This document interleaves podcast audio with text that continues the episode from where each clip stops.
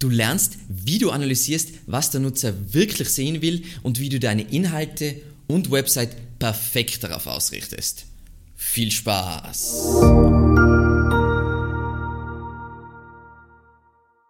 Mein Name ist Alexander Russ und SEO ist mein täglich Brot. Wir quatschen auf diesem Kanal über SEO und Content Marketing. Wenn du lernen willst, wie du nachhaltig Kunden über deine Website gewinnen kannst, dann abonniere jetzt gleich diesen Kanal. Wir unterhalten uns jetzt darüber, wieso so unvorstellbar wichtig ist für SEOs und Content Marketer, die Suchintention hinter Keywords wirklich ganz, ganz, ganz, ganz, ganz genau zu verstehen. Dann sehen wir uns an, wie wir wirklich in der Praxis analysieren, was sich hinter einem Suchbegriff verbirgt. Und zu guter Letzt unterhalten wir uns über Sonderfälle und Nuancen. So, aber bevor wir jetzt wirklich reinstarten, worüber unterhalten wir uns heute nicht?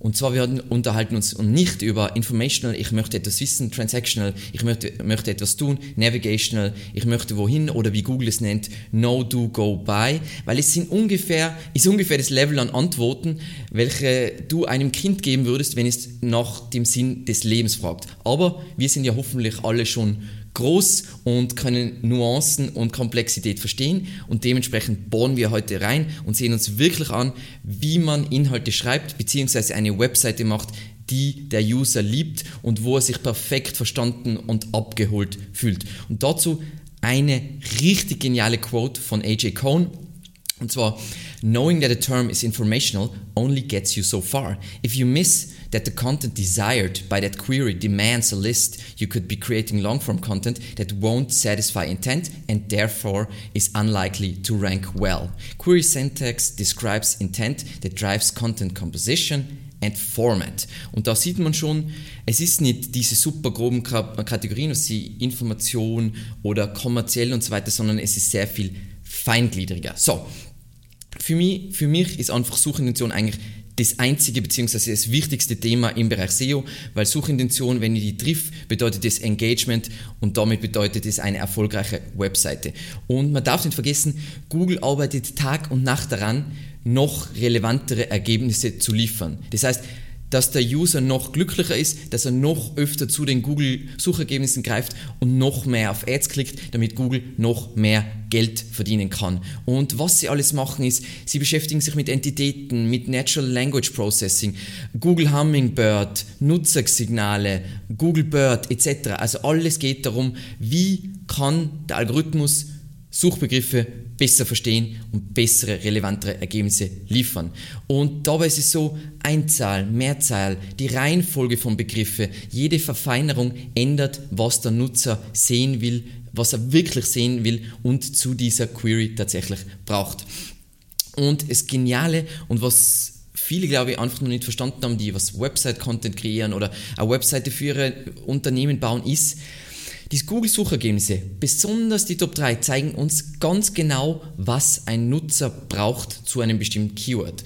Und ja, es gibt natürlich ein, immer eine leichte Verfälschung durch Links und Technik, aber die Verfälschung ist eher gering, weil das Wichtigste ist Google, Relevanz ist ein Ausschlusskriterium. Wenn ich wenn ich nicht die Suchintention bediene, dann werde ich auch nicht gut ranken. Wenn ich ganz vorne rank, dann hole ich offensichtlich User schon ziemlich gut ab. So, Jetzt ein kurzer Quote von mir, ähm, was, was jetzt gerade eben in, bei einem Kundengespräch der Fall war, war eben, wenn du die, äh, die Intention der Masse der Nutzer, die nach diesem Begriff sucht, nicht treffen kannst, dann wird es auch nichts mit einem Top-Ranking für dieses Keyword. Das heißt, sagen wir mal, wir haben einen Suchbegriff, der hat 1000 Suchvolumen im Monat und von diesen 1000 Leuten ist das, was zum Beispiel mein Produkt, was ich anbiete, mit, zum Beispiel mit einem Online-Shop, mit einer Kategorieseite, nur 100 von diesen 1000 Leuten suchen tatsächlich das, was auf, auf meiner Shop-Kategorieseite präsentiert wird, dann wird es unmöglich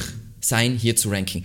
Egal wie gut meine On-Page-Optimierung ist, egal wie gut meine Keyword-Optimierung ist, egal wie gute Links ich auf diese Shop-Kategorieseite baue, das wird nicht funktionieren. Vielleicht funktioniert es kurzfristig, weil voll oft ist es so, ich ranke in die Top 10 rein und dann, sobald Google wirklich Daten, was die Traffic-Daten zu diesem Suchergebnis hat, boom, verliere ich 50 Plätze und wandere wieder rauf und sobald ich wieder in die Top 10 bin, stürze ich wieder ab. Und da sieht man voll cool, dass diese Oldschool ähm, Maßnahmen, SEO-Maßnahmen, die bringen mich in die Top 10, aber was mich dann dort haltet, ist, dass, sie den User, dass ich dem User wirklich das liefere, was er sich zu diesem Suchbegriff erwartet. So, wie kannst du die Analyse der Suchintention vereinfachen bzw. verbessern? Zum einen mal ganz, ganz wichtig ist, wenn du jetzt eine Firma hast, dass du Buyer-Personas äh, generierst. Das heißt wirklich, wo, wer ist deine Zielgruppe? Wer sind die Leute, die deine Produkte kaufen? Und je besser du die, die verstehst, desto bessere Inhalte, passendere Website, passenderes Design kannst du liefern. Gleiches gilt auch, das ist eh da passt genau dazu, ist die, dass du die Buyer's Journey äh, verstehst. Das heißt, wie kommt der User überhaupt zu deinem Produkt? Also welche Schritte durchläuft er? Welche Touchpoints gibt es da typischerweise? Wie findet die Entscheidungsfindung statt? Natürlich, das ist super komplex und es gibt nicht, es ist nicht so, du kennst genau in jedem Fall, wie das funktioniert, aber du solltest sehr gut verstehen, wie das Ganze abläuft und das heißt, du sprichst mit Sales, du sprichst vielleicht mit dem Vertrieb, du machst Umfragen und so weiter. Die Sachen liefern dir die Daten. Wie gesagt, keine Angst, wir gehen jetzt dann ins Detail rein, aber kurz zur Vorbereitung von so einer Analyse. So, dann Du kannst dir immer wieder anschauen, wie zufrieden sind Nutzer mit den aktuellen Suchergebnissen für mein Keyword. Und da gibt es eben in unterschiedlichen Tools, aber jetzt, ich spreche jetzt mal über Ahrefs, gibt es die Return Rate, das heißt, wie oft sucht ein User wieder nach diesem Begriff, weil das heißt ja, er hat nicht das gefunden, was er braucht. Das heißt, dann, wie viele Ergebnisse klickt er pro Suche. Das heißt, wenn er mehrere Ergebnisse aufmacht, heißt das jetzt nicht unbedingt, dass er unzufriedener ist mit anderen Ergebnissen, aber das heißt, dass er viele Ergebnisse miteinander vergleicht und natürlich klickt versus not klickt. Und das heißt, ähm, wenn in manche Suchergebnisse hast du ja voll viel äh, SERP-Funktionen. Das heißt, es kann sein, dass oder der User findet in den Suchergebnissen schon die Antwort. Das heißt, dann klickt er auf nichts. Ähm, ist natürlich auch nicht optimal. Und da siehst du schon ein bisschen, wie viel Potenzial ist da. Weil für manche einfachen Fragen wenn die direkt in die Selbst beantwortet werden, gibt es einfach kein Potenzial. Das heißt, die Sinnhaftigkeit für das zu optimieren ist nur dann gegeben, wenn du versuchst, hier zum Beispiel in einem Featured Snippet zu landen und das ist dann mehr Branding und weniger ähm, für Traffic. So. Und was wir uns jetzt wirklich ganz konkret anschauen, ist, wie lerne ich die Suchintention bei der Content-Recherche. Das heißt, an diesem Punkt gehe ich davon aus, du planst da jetzt ähm, Content zum bestimmten Keyword, damit du eine Seite publizieren kannst, die dann für dieses Keyword rankt und du willst dir jetzt bei der Content-Recherche anschauen, was will der User hier bei dieser Query unbedingt erreichen. Und ganz wichtig dabei ist, wenn du, meistens hast du ja bei deiner Recherche ein Main-Keyword und irgendwelche Secondary Keywords und dass du dir anschaust, was kannst du mit einer Seite ranken, beziehungsweise welche Keywords kannst du mit einer Seite ranken? Und sagen wir mal, du hast zwei größere Keywords, das heißt zwei Main Keywords, kann ich wirklich für beide Keywords mit einer Seite ranken. Und da gibt es diesen Begriff SERP Overlap Percentage, da gibt es übrigens ein Video dazu, wo ich das ganz genau im Detail erkläre, aber kurz zeige das jetzt im Kontext von diesem Video. So, ähm, wir haben jetzt zum Beispiel das Keyword Feng Shui Schlafzimmer und da sehen wir jetzt da Ads, äh, Ad, dann sehen wir hier äh, Featured Snippet von La Modula. Das heißt, das wäre wahrscheinlich das Ergebnis, was normalerweise Platz 1 ranken würde. In dem Fall, ich weiß das nämlich, weil es war dann ein Switch. Dann haben wir wohnnet.at und dann haben wir schöne Wohnen mit genau dieser URL und dann haben wir da eben noch die anderen Ergebnisse. Ähm, offensichtlich äh, geht es da um Information, deswegen sehen wir da auch Featured Snippet und sehen relativ wenig Ads, also ich sehe da jetzt nur eine Ad. Das heißt, es ist wahrscheinlich äh, eher so Information Query. Und jetzt wollen wir schauen, können wir auch gleichzeitig mit der gleichen Seite für das Keyword Feng Shui Schlafrichtung ranking, weil eigentlich prinzipiell wäre das ja relativ ähnlich, was die Feng Shui Schlafzimmer, Feng Shui Schlafrichtung. Aber wenn wir uns jetzt die Suchergebnisse ansehen, dann ist da jetzt ein Featured Snippet mit einfach gesund schlafen, dann ist Living Feng Shui AT, Maria Husch und so weiter. Und wir sehen, also Natürlich in der Praxis würde man das jetzt viel konkreter anschauen und genau anschauen, hey, die Top 10, wie viel Überschneidung gibt es da jetzt wirklich von den URLs her und vor allem in die Top 3, wie viel Überschneidung gibt es da. Aber hier sehen wir eigentlich schon auf den ersten Blick, dass es relativ wenig Überschneidung gibt. Das heißt, kann ich mit, für beide Keywords mit einer Seite ranken? Sehr wahrscheinlich nicht. Dementsprechend würde ich für, um beide Keywords zu ranken, zwei unterschiedliche Seiten machen, falls das natürlich für mich Sinn macht. Und eben, das Wichtigste ist immer, ähm, dass ich schaue, generell die Top 10 Ergebnisse, wie viele URLs überschneiden sich, dann schaue ich mir ganz konkret die Top 3 an, weil das ist natürlich dort, wo ich rein ranken will, und ich schaue mir an ähm, von den SERP-Funktionen her. Das heißt, zum Beispiel da haben wir eben ein Featured Snippet und eine Nutzerfragen-Auch-Box. Sonst haben wir jetzt keine Features. Da haben wir genau das Gleiche. Das heißt, prinzipiell wahrscheinlich die Intention ist relativ ähnlich, aber ich kann es trotzdem nicht mit einer Seite ranken. Und da seht ihr schon Nuancen. Und das ist das extrem Schwierige. So. Dann, was wir uns natürlich in die selbst anschauen, sind als nächstes ist das Datum. Das Datum ist auch schon wieder etwas, was uns was vermittelt, weil es sagt uns ein bisschen was aus über, ähm, wenn ich jetzt zum Beispiel sehe, dass alle Top 10 Ergebnisse wird immer ein Datum angezeigt, also kurzer Beispiel, wir suchen nach dem Begriff CRM Software, dann sehen wir auf Platz 1 das Ergebnis wird ein Datum angezeigt, Platz 2 kein Datum, Platz 3 kein Datum, Platz 4 ist wieder ein Datum. Wenn ich jetzt da ein Muster erkenne, wo jetzt wirklich die Sortierung ist, hey, äh, das aktuellste Ergebnis rankt ganz oben und bei jedem Ergebnis ist es, dann sehe ich schon, oh, oh, in dieser Nische spielt Aktualität offensichtlich eine große wichtige Rolle. Und das ist wieder etwas, was ich bedenken sollte. Wir haben jetzt eben gerade aktuell einen Kunden, super gerankt, ähm, extrem schönen Ratgeber aufgebaut, wir haben aber den Content jetzt eine Zeit lang nicht aktualisiert und wenn man ihre Keywords analysiert und sich anschaut, die Suchergebnisse, dann sieht man, hey, da ist offensichtlich Aktualität extrem wichtig. Das heißt, langsam verliert man dann an Sichtbarkeit, wenn man diesen Content nicht regelmäßig updatet und Google merkt, dass dieser Content, sie nennen das dann stale wird. Das heißt, Content hat einfach ein Ablaufdatum und das muss man beachten. Ist nicht in jeder Nische wichtig, aber es ist manchen Nischen wichtig. Dann, was ich liebe zu analysieren, sind wiederkehrende Wörter in bezahlten und organischen Ergebnissen. So, jetzt wird sich wundern, ja, aber Alex, ähm, wir, wir sprechen ja hier über, über, über SEO, oder? Aber trotzdem ist ja alles, ist, es ist alles fällt unter den Deckmantel des äh, Suchmaschinenmarketings und äh, man darf nicht vergessen, die Leute, die hier jetzt diese Ads schalten und die äh, Google Ads betreiben, die wollen ja voll auf Klickrate optimieren, weil wenn sie ja gute Klickrate haben, dann haben sie einen hohen Quality Score und ein hoher Quality Score heißt, dass sie weniger zahlen pro Klick. Super genial. Das heißt, man kann extrem voll, äh, viel von ihnen lernen, was triggert den Klick, was will der User sehen und so weiter. Aber selber gilt natürlich auch mit den anderen, äh, mit den organischen Ergebnissen. Ich würde jedem empfehlen, sich das genau anzuschauen und sich dann überlegen, was ist der bestmögliche Snippet, der was die meisten Klicks generieren würde. Und ich würde das wirklich so, so angehen. Also ich würde mir zuerst diese, das überlegen und dann überlege ich mir, ähm, was ich für einen Content schreibe. Also das ist der erste Schritt kurz äh, zum Verständnis, weil es genauso, wenn ich für YouTube, also ähm, ich glaube, Daryl Eve sagt es immer, er macht zuerst den Thumbnail für YouTube und dann macht er erst das Video zum Thumbnail. Okay, dann, was wir uns natürlich anschauen, aber das haben wir uns jetzt ein bisschen schon angeschaut, sind die SERP-Funktionen in den Suchergebnissen zu meinem Keyword. Das heißt, sehe da Featured Snippets, Knowledge Panels, Bilder, Videos etc. Sie, das kann ja alles möglich sein. Das heißt, klicken wir mal auf Massivholzbetten auf diese Suchanfrage.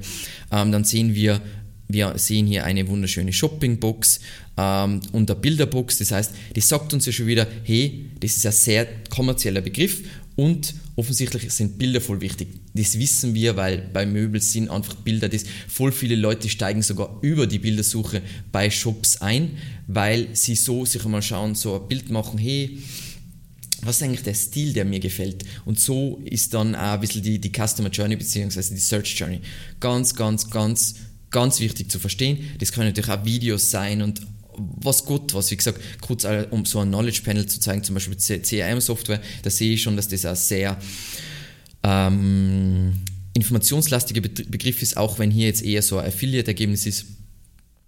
Ähm, weil hier so ein Knowledge Panel ist, wo erklärt wird, was das überhaupt ist, wird gesaugt in diesem Fall von Wikipedia.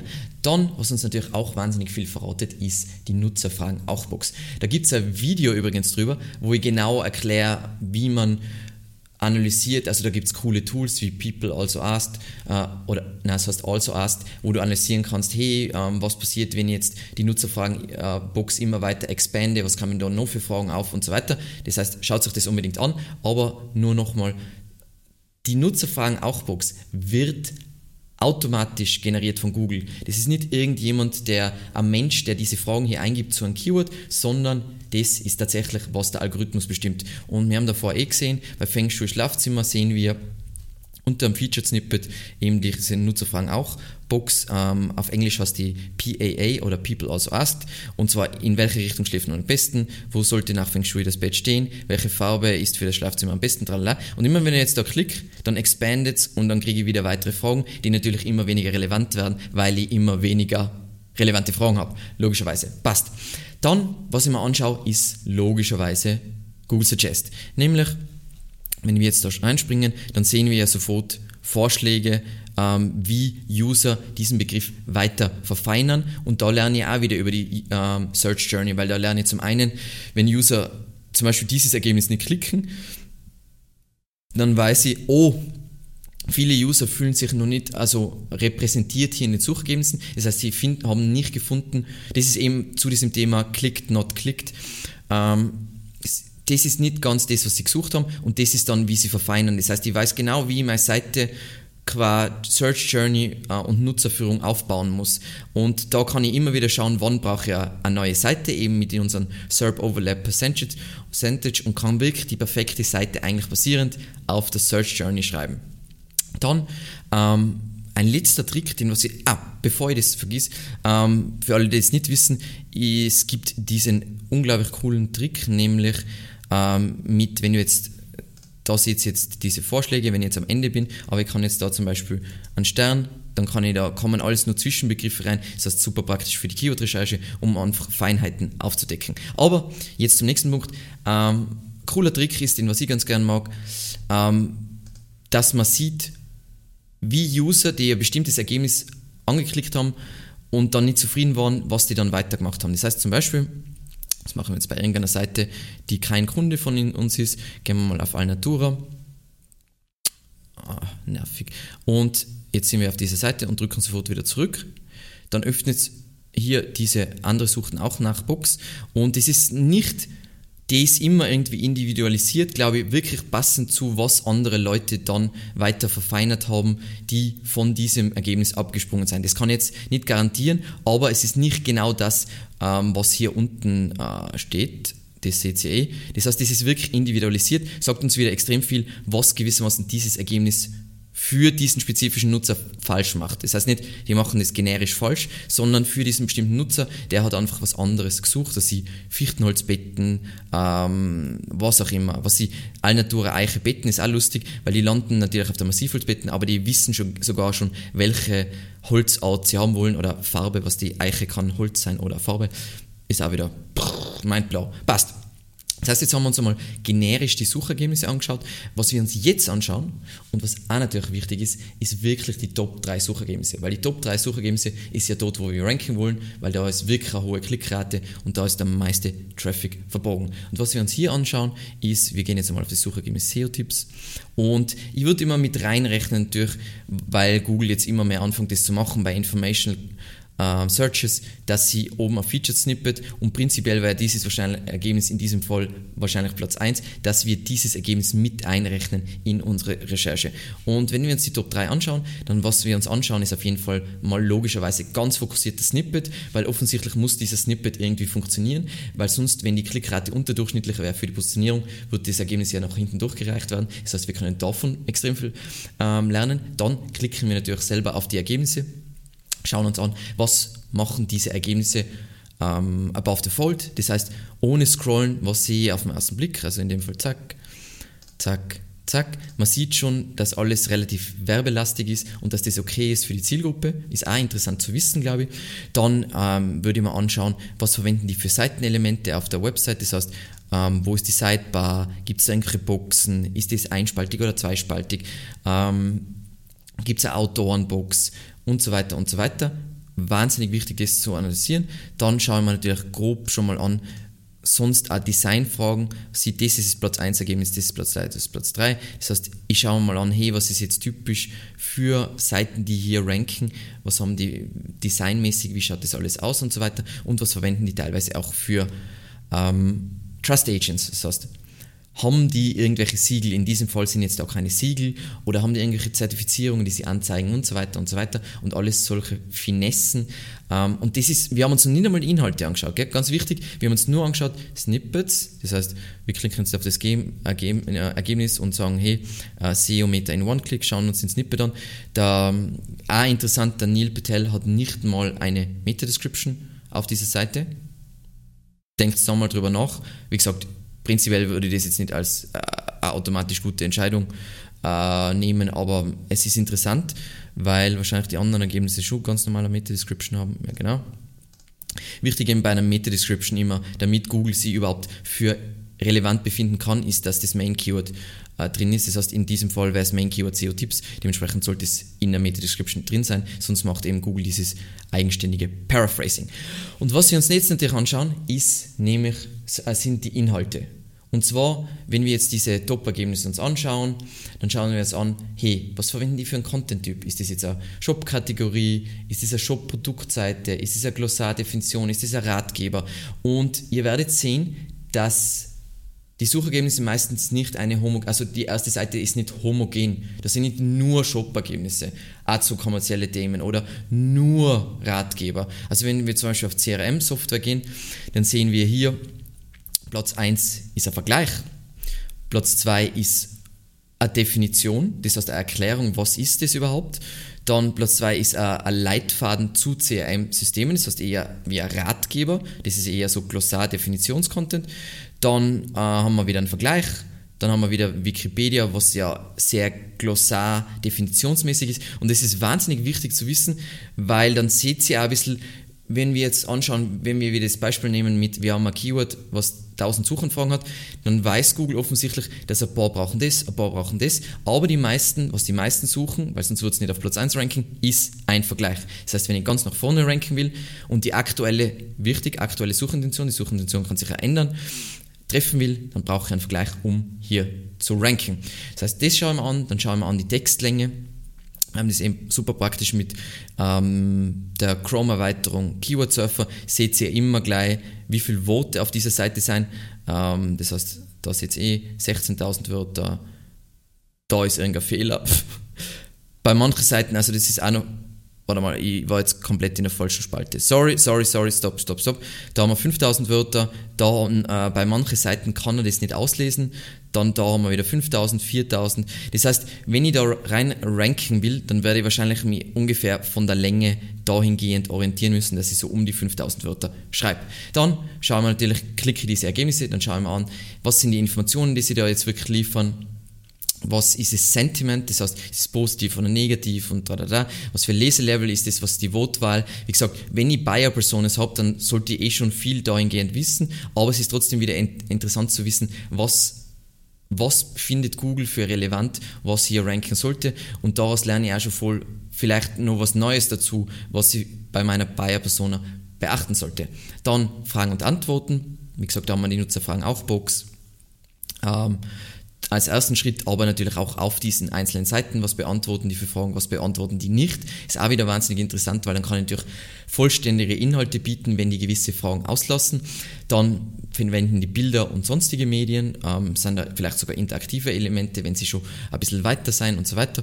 Ähm, dann, was ich ganz gern mache, wenn ich jetzt, also das mache ich nicht immer bei der Erst-Content-Erstellung, das mache ich ganz gern, erst bei der ähm, Nachoptimierung, dass ich darauf achte, hey, äh, dass ich zu diesem Keyword mir anschaue über Wikipedia und diverse Tools, gibt es eher Video dazu, wo ich das erkläre. Ähm, also Entity SEO, ähm, wo ich die Entitäten auslese, dass ich schaue, sind in diesem Text, welche wichtigen Entitäten sind in diesem Text enthalten und darauf achte, dass ich das natürlich bei meiner Content-Erstellung auch beachte, dass diese Begriffe enthalten sind, damit ich semantisch einfach perfekt optimiert bin. Dann, was wir eh schon angesprochen haben, das habe ich jetzt ein bisschen vorweggenommen, Content-Lücken, eben was fehlt vielleicht an Antworten, was, was User gerne wissen wollten, aber eben auch fehlende Features. Und fehlende Features sind immer extrem interessant in der Richtung, dass das ist, wo es in Zukunft hingehen wird. Nämlich es wird, die Leute werden besser werden, Inhalte zu erstellen, aber es wird immer mehr gehen, oh, ich muss was Besonderes bieten, irgendwas Interaktives, irgendwas super Praktisches und so weiter auf dieser Seite. Und natürlich, ich schaue mir auch immer an bei diesen Ergebnissen, was haben die für CTAs, beziehungsweise für, äh, also Call to Actions und was haben die für nächste Schritte, weil Nutzerführung, ihr müsst verstehen, wie unvorstellbar wichtig Nutzerführung ist, weil oft habt ihr ein großes Short-Tail-Keyword und es ist super generisch, ihr wisst noch nicht, was da wirklich die Suchintention ist und der Nutzer selber weiß noch nicht, was er an dem Punkt will. Das heißt, er muss da landen und dann willst du ihn in die geeigneten Bahnen, das können andere Unterseiten sein, lenken und dorthin bringen. Also schaut euch das an bei den Top-Ergebnissen, wie die das machen, weil offensichtlich machen die etwas richtig. Und jetzt wieder kurz zur Auflockerung vom äh, John Crandall von Market Muse. Market Muse ist ein englisches Tool, die äh, Amerika äh, ich glaube amerikanisches Tool. Auf jeden Fall ein englischsprachiges Tool, ähm, die sich sehr ex äh, extrem mit diesem Thema Suchintention befassen. Und er sagt, A user-centric approach favors creating deeply textured site architecture with closely interwoven content experience experiences that allow people to access the digital information they want in, in the order that is most useful to them. With this method, you provide content based on the visitor's place in the marketing funnel, targeted to their level of interest. Und das ist wirklich, ihr werdet jetzt denken, wow, das ist ein langweiliger Code. Und ich denke so, pff, wenn wir jetzt den Content Marketing Funnel äh, betrachten, nämlich mit ganz oben sind die generischen Themen, runter bis zu Bottom of the Funnel, wo es dann wirklich um das geht, dass Leute irgendwas Spezifisches machen wollen, was akquirieren wollen, was erreichen wollen, dann ist es voll wichtig, dass du deine Seite so aufbaust, dass egal wo er jetzt im Content Marketing Funnel landet, dass er sich gut abgeholt fühlt und dann dorthin geführt wird, wo du ihn hin haben willst. Und das ist das heißt, du erstellst den Content und überlegst dir, was ist der nächste Schritt für diese spezifische Person. Ist es kompliziert? Das ist unvorstellbar äh, kompliziert. Kann man das perfekt machen? Nein, hell no, du kannst es nicht perfekt machen, aber du kannst es besser machen als alle anderen und das reicht ja schon. So, wir haben uns also jetzt angeschaut, wie man die Suchintention analysiert bei der Content-Recherche. Jetzt ist natürlich auch interessant, wie kann ich ähm, die Suchintention, also wie lerne ich die Suchintention nach der Veröffentlichung. Das heißt, was kann ich bei bestehenden Inhalten noch verbessern, beziehungsweise ich habe das vorher noch gar nicht gemacht, was habe ich für zusätzliche Daten, neben dem, was wir alles besprochen haben, wenn der Content veröffentlicht ist, die mir sagen, hey, das ist, was der User will. Zuerstens haben wir mal ähm, den Google Search Console Leistungsbericht und ihr, ihr seht da, ich habe da schon ein Beispiel auf. Wieso habe ich da jetzt ein Beispiel offen? Weil ähm, Izzy Smith, ähm, die, die, arbeitet bei Wright, die hat einen Vortrag gehalten bei der SMX und die hat mich total inspiriert mit ihrem Thema. Ähm, da ist darum gegangen, wie du dafür sorgst, dass du tatsächlich geklickt wirst ähm, in den Suchergebnissen. Und sie hat gewissermaßen darüber gesprochen, dass es voll oft passiert und ich bin da, glaube ich, der Schlimmste auf der Welt.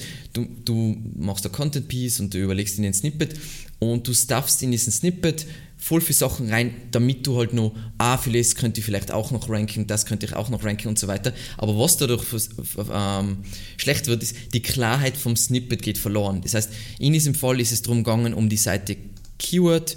Ähm, und der Keyword ist ja nicht nur im SEO relevant, sondern auch in sehr vielen anderen Themen. Und ähm, wir könnten das übersetzen in Suchbegriff und ich, ich habe mir dann gedacht, hey, dann kann ich auch für Suchbegriff und Suchbegriffe ranken und so weiter und habe das alles in mein Snippet reingestafft, aber dadurch ist die Klarheit von diesem Snippet verloren gegangen. Das heißt, manchen Usern war vielleicht nicht klar, dass es um SEO geht und was dann in, in, in diesem äh, Inhalt verbogen ist, also Beispiele und wie optimiere ich jetzt meine Seite auf bestimmte Keywords und so weiter. Was ich gemacht habe, war, ich habe dann diesen Snippet so überarbeitet, das heißt Keyword, das heißt im Kontext SEO. Ähm, ich zeige Beispiele für Keywords und wie man für Keywords optimiert und dann sieht man eh, relativ erfahre bei uns, wie du Keywords richtig einsetzt. Was ist ein Keyword? Welche Arten gibt es? Äh, welche Bedeutung haben sie für SEO und SEA? Ähm, wie kann ich sie recherchieren? Und wie macht man, wie macht man Keyword-Optimierung? Passt. Super klar, es geht um SEO. Bam, was ist passiert? Obwohl ich jetzt für weniger Keywords prinzipiell relevant war, weil Suchbegriff war nicht mehr im Title Tag, dementsprechend kann ich dann immer ranken. Was passiert ist, wir ranken besser, also ich glaube, mm, eben aktuell glaube ich auf Platz 6, aber super stabil, gegen wirklich, was die Wikipedia, Google, Textbroker, Impuls äh, und Write, das heißt, das sind doch eher Kracher. Und was passiert ist, ähm, man sieht voll genau, wo es passiert ist. In diesem Zeitraum habe ich diese Optimierung vorgenommen, nur den Snippet und man sieht auf einmal sehr viel mehr Impressionen, obwohl von, wenn man jetzt betrachtet, die Keywords, auf die wir optimieren, ist die Anzahl der Impressionen runtergegangen. Also kurz fürs Verständnis, wir sind nicht mehr relevant für den Begriff Suchbegriff und dementsprechend da können wir nicht mehr ranken. Das heißt, eigentlich das Potenzial ist nach unten gegangen, aber durch die erhöhte Relevanz kriegt die Seite trotzdem mehr Impressionen und auch mehr Klicks. Und das finde ich wahnsinnig spannend und ist etwas, was man nachträglich erst feststellen kann, ist dieser Snippet wirklich relevant, weil ich kann mir ja in der, in der Search, Google Search Console anschauen, für welche Seiten rankt diese Seite, wo kriegt sie Impressionen, kann man ja die Position und so weiter alles gleichzeitig anzeigen lassen, wo kriege ich tatsächlich Klicks und wenn ich jetzt viele Impressionen kriege und wenig Klicks, und aber eigentlich halbwegs gut rank, dann ist es nur eine Frage der Zeit, bis Google mich nach unten stufen wird, weil User nicht auf meine Seite klicken. Dementsprechend ist mein Ergebnis auf diesem spezifischen Platz ja komplett sinnlos. Passt. Dann, was ich mir anschauen kann bei bestehenden Inhalten, ist natürlich cool, wenn ich schon Traffic kriege. Ich kann mir in Google Analytics die Aufenthaltsdauer, die Absprungrate, die Ausstiegsrate etc. anschauen und kann das vergleichen mit anderen Content Pieces bzw. anderen Seiten von meiner Website. Ist da jetzt eine gute Aufenthaltsdauer, ist da eine schlechte Aufenthaltsdauer? Heißt das jetzt, ich vergleiche eine Shop-Kategorie-Seite mit einem Ratgeber? Nein, nein, weil eine Shop-Kategorie-Seite hat eine extrem niedrige Absprungrate, weil ich ja beim Shoppen bin und der Ratgeber, wenn der meine Frage beantwortet, dann hat die fast, keine Ahnung, 80, 90 Prozent Absprungrate. Das heißt, ich kann nur gleiche Content-Typen, gleiche Content-Buckets miteinander vergleichen. Dann, was ich natürlich auch ganz gern mag, sind, dass ich mir anschaue äh, bei Hotjar, wenn, wenn das jetzt datenschutzmäßig erlaubt ist, dass ich Sitzungen aufzeichne und mir anschaue, wo bleibt der User hängen, das heißt, was schaut er sich jetzt voll spezifisch an und so weiter und an welchem Punkt steigt er, steigt er aus, weil da kann ich wieder mir überlegen, hm, was passt da jetzt nicht von der, von der User Experience, von der Suchintention und so weiter. Passt. Das heißt, wir wissen jetzt, wie wichtig das Thema an sich ist, wir wissen, wie man das für ein neues Content Piece recherchiert. Wir wissen, was wir nach der Veröffentlichung noch zusätzlich machen können, wie wir unseren Content noch relevanter machen können, noch perfekter für den User. Und jetzt zum Abschluss kommen wir noch zu Sonderfällen, Sonderfällen Nuancen und einfach so, dass ihr noch besser versteht, wie das Ganze läuft. Erster Punkt ist, den habe ich ganz kurz angeschnitten. Ähm, prinzipiell ist es ja voll oft so, dass man bei Keywords extrem auf das geht, dass man sich denkt, oh mein Gott, das hat so viel Suchvolumen, deswegen ist dieses Keyword so super. Das nennt man eben, solche allgemeinen Suchbegriffe nennt man ja gerne Shorttail.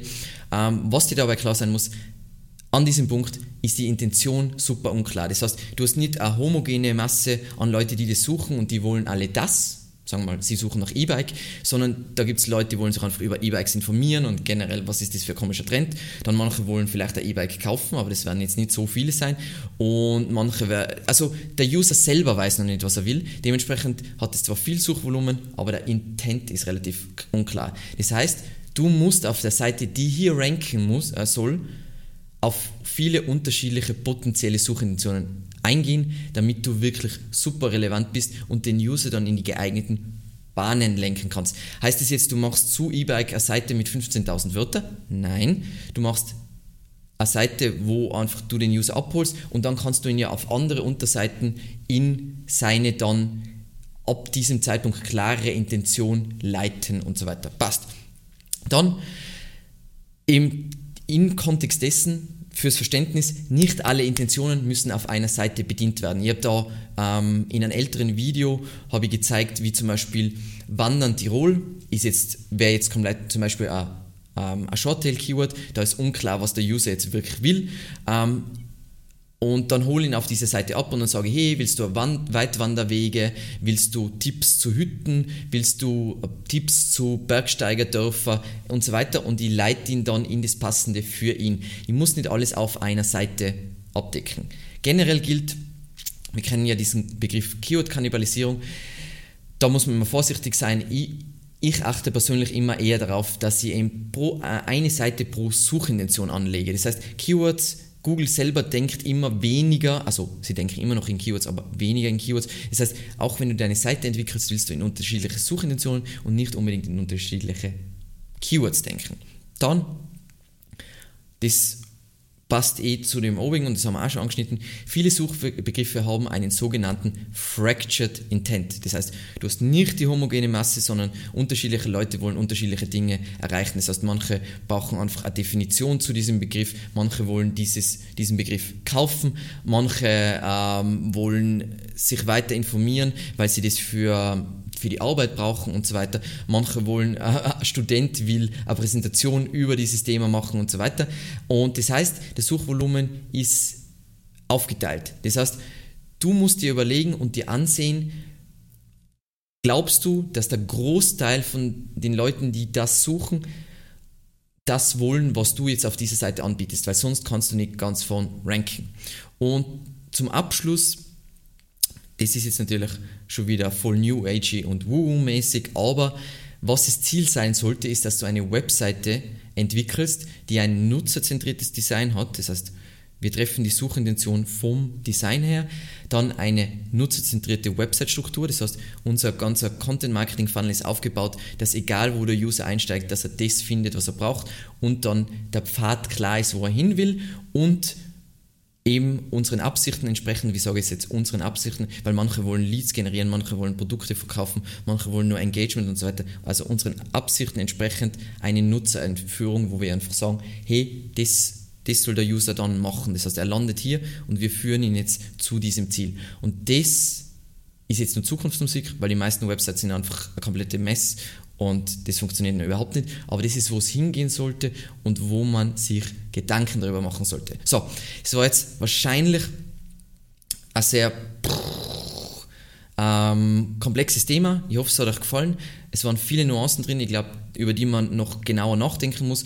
Und was mir ganz wichtig ist, Suchintention ist keine Wissenschaft. Es ist nicht so, hey, I'm analyzing the data. And, so funktioniert es nicht. Es ist immer so, du kannst immer noch Sachen besser machen, du kannst immer noch Sachen ausprobieren und so weiter. Und es gibt einfach noch kein Tool, das dir sagt, das ist die Suchintention und genau so solltest du es machen und so weiter. Sondern es ist auch, was wir jetzt gesehen haben, es ist viel herumprobieren, feilen, überarbeiten und so weiter und so weiter. Ich hoffe, es hat euch gefallen. Vielen lieben Dank fürs Zusehen und bis zum nächsten Mal. Macht es gut, gell? Ciao.